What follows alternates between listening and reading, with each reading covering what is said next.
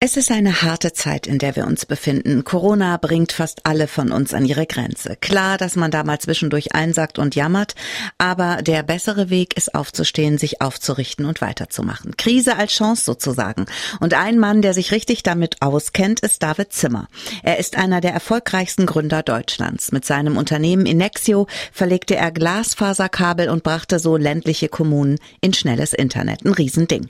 Er ist heute mein Gast der Woche und ich freue mich sehr. Lieber David Zimmer, schön, dass Sie bei mir sind. Ja, vielen lieben Dank, Frau Straten. Ich freue mich sehr, bei Ihnen in der Show sein zu dürfen. Ich freue mich auch, dass wir heute Zeit haben, mal auf Ihr Leben zurückzugucken. Und wenn man das tut, wird man erkennen, dass Erfolg kein Zufall ist. Fangen wir mal ganz von vorne an mit der Kindheit im Saarland in Merzig. Wie war der kleine David Zimmer? Ich glaube, es war als Kind noch nicht erkennbar, dass ich irgendwie mhm. mal Unternehmer werden könnte. Ich komme also aus einer eher bürgerlichen Familie. Meine, meine Mutter ist aus dem Beamtenhaushalt mhm. und mein, mein Vater aus dem, von einem Ingenieurbüro.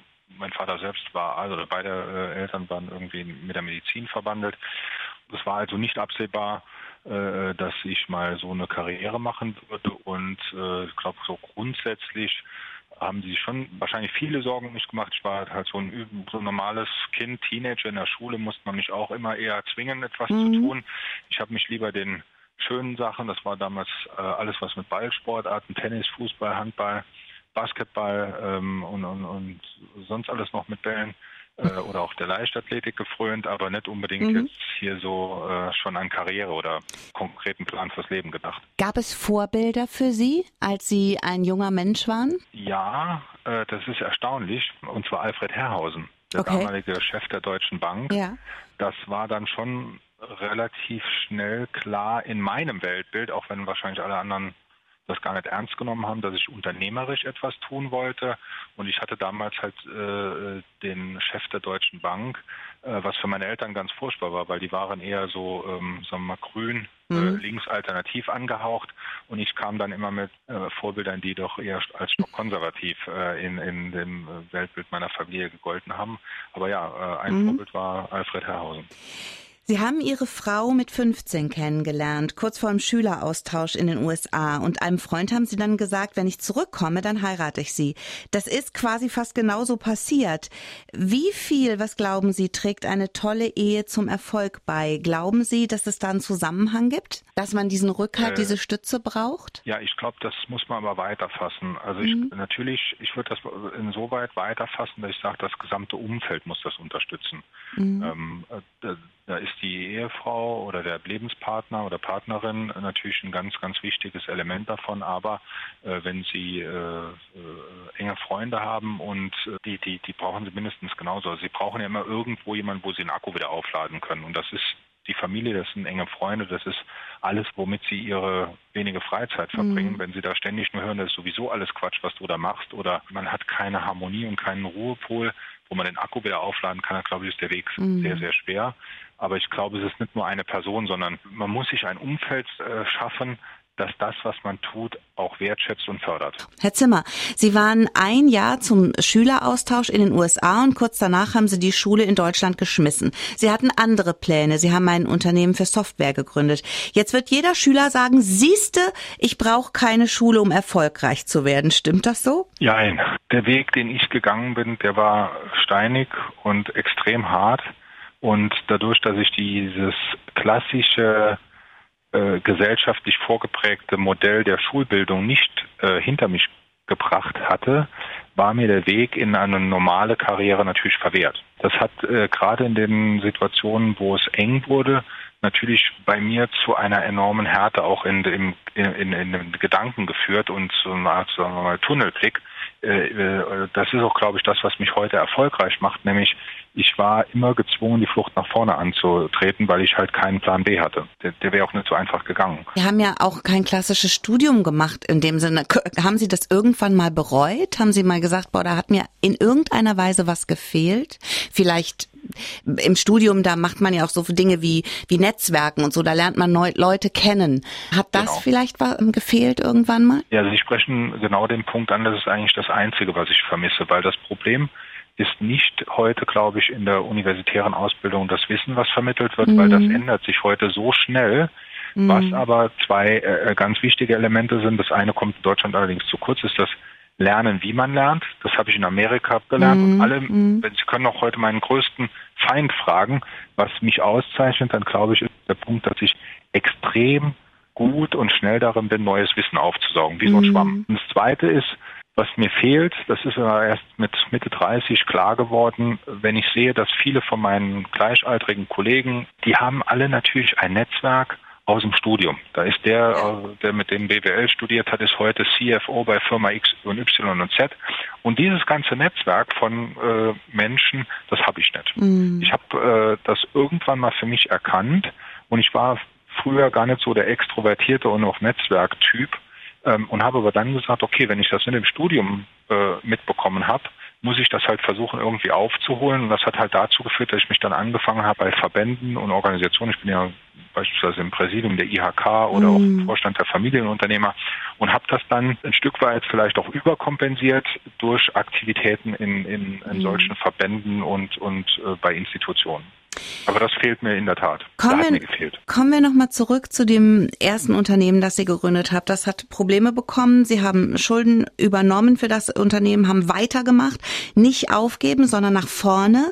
Sie haben Ihre damalige Freundin, also Cornelia, geheiratet und dann passierte etwas, das so gar nicht in Ihrem Leben vorkommen sollte. Sie entdeckten nämlich eine Verdickung am Hals, Krebs. Was ist dann passiert? Was hat das mit Ihnen gemacht? Gut, ich war, das war 1996. Damals war Krebsdiagnose für mich Synonym der Tod naht. Die Frage war halt nur noch, habe ich noch ein halbes Jahr zu leben oder noch zwei oder noch drei Jahre, aber ähm, mir wurde schlagartig bewusst, ah, dass das Leben endlich ist und dass man im Prinzip die Zeit, die man noch hat, egal wie lang die jetzt auch ist, weil zum einen äh, gesagt habe, ich versuche bis zur letzten Patrone zu kämpfen mhm. und, und niemandem zur Last zu fallen, also insbesondere meiner Familie Die hat mich ja gerade schon enorm unterstützt, aus dieser äh, Insolvenz, die ich vorher, mhm. oder Konkurs hieß das damals noch, äh, rauszukommen. Und jetzt das nochmal, ähm, und dann habe ich gesagt, also das muss ich irgendwie, solange es geht, alleine schaffen. Also ich will niemandem zur Last fallen. Und zum Zweiten war dann auch direkt die Frage, ich kämpfe. Mhm. Ich kämpfe dafür, ich versuche alles zu tun, dass mich der Krebs nicht besiegt, sondern dass ich den Krebs besiege. Und das hat ja auch schlussendlich mhm. funktioniert. Mhm. Und es hat insbesondere auch dazu geführt, dass ich heute eine sehr, sehr ruhige Art habe, auch in, in, in ganz, ganz kritischen Situationen und eigentlich durch nichts mehr aus der Ruhe zu bringen bin. Mhm. Also auch die Erfahrung möchte ich deswegen nicht missen. Die war zwar in dem Moment, wo sie akut damit konfrontiert waren, unangenehm, also äußerst unangenehm, aber so in der Retrospektive betrachtet, die mich unheimlich stark gemacht. Der Krebs, den haben Sie besiegt. Sie nehmen bis heute Medikamente. Hat ein solches Ereignis in jungen Jahren etwas gemacht? Glauben Sie, Sie wären ein anderer Mensch ohne den Krebs gewesen? Auf jeden Fall. Ich glaube, ohne den Krebs hätte es auch Inexio nicht gegeben, weil eine der Sachen, die ich mir geschworen hatte, nachdem ich die Krebserkrankung überwunden hatte, war, dass ich gesagt habe, ich mache nie mehr etwas, woran ich glaube, krank zu werden. Und ich habe dann 2000 äh, mein, Unterne oder mein Unternehmen in ein Joint Venture mit der VSE-Gruppe mhm. eingebracht und hab, war dann äh, sechs Jahre, also bis Mai 2007 äh, im VSE-Konzern eingebettet und die Arbeit hat mir mit jedem Jahr weniger Spaß gemacht, weil so ein Konzern das krasse Gegenteil von mir war. Das ist sehr mhm. bürokratisch. Der unternehmerische Anteil ist eigentlich gar nicht vorhanden. Äh, es gibt sehr viel Politik, es gibt sehr viel mhm. ähm, Kalkül. Ja, Dinge, mhm. Intrigen und so weiter, mhm. die, die mir äh, fremd sind. Ich bin jemand, der, der ohne viel Eitelkeit und unprätentiös einfach versucht, das beste Resultat zu erzielen. Und in dieser Struktur habe ich mich zunehmend äh, unwohl gefühlt. Und irgendwann äh, habe ich damals zu meiner Frau gesagt und habe gesagt, du, ähm, ich glaube, ich werde hier noch einmal krank. Ich gehe morgens keinem guten Gefühl mehr zur Arbeit, sondern eher mit dem Kloß im, im Bauch und ich habe keine Lust, Magengeschwür zu bekommen. Mhm. Und das hat mit die Entscheidung forciert zu sagen, egal wie, äh, ich muss hier raus. Mhm. Und das war dann also die Initialzündung für Inexio, dass ich gesagt habe, ich mache wieder mhm. was Neues und ich mache es zu meinen Bedingungen. Ähm, und ohne die Krebserkrankung, glaube ich, hätte mir die Klarheit in der Situation gefehlt, weil von außen betrachtet haben ja alle Leute gesagt, du spinnst doch, du hast einen mhm. super Job, das Geld kommt jeden Monat sicher und und und. Da habe ich gesagt, ja, aber ich habe keinen Spaß und ich glaube, ich werde darüber krank. Mhm. Und noch 30 Jahre bis zur Rente kann ich mir das gar nicht vorstellen. Lass uns mal über Inexio sprechen. Das war genau die richtige Idee zum richtigen Zeitpunkt und trotzdem war das ja ein unfassbarer Druck. da steckt richtig viel Geld drin. Wächst aus Druck Motivation? Ist das so eine Art Motor für Sie gewesen? Äh, ja, das nimmt ja jeder individuell wahr. Und mhm. das war bei uns so, wir haben Inexio mit fünf Leuten initial gegründet und in dem ersten Jahr hatten wir dann mit einer Firma kooperiert, wo wir dann zusammengegangen sind, da waren wir dann zu siebt. Und schön von äh, zu Hause Jahr, aus, ne? So, so, genau, so, ja. In der genau, ja. genau, es ging los in der Einliegerwohnung bei, bei meinen Eltern. Die Problematik ist dann, dass diese sieben Menschen ja alle ein unterschiedliches Verständnis von Druck haben. Mhm. Und äh, da war ich immer dieses Korrektiv, was quasi einen Großteil des Drucks abgefangen hat mhm. ähm, und den dann dosiert an die Kollegen weitergegeben haben, weil ich glaube schon, dass meine Frustrationstoleranz oder meine Kapazität, Druck auszuhalten, größer ist wie bei den anderen, insbesondere wenn es eng wurde.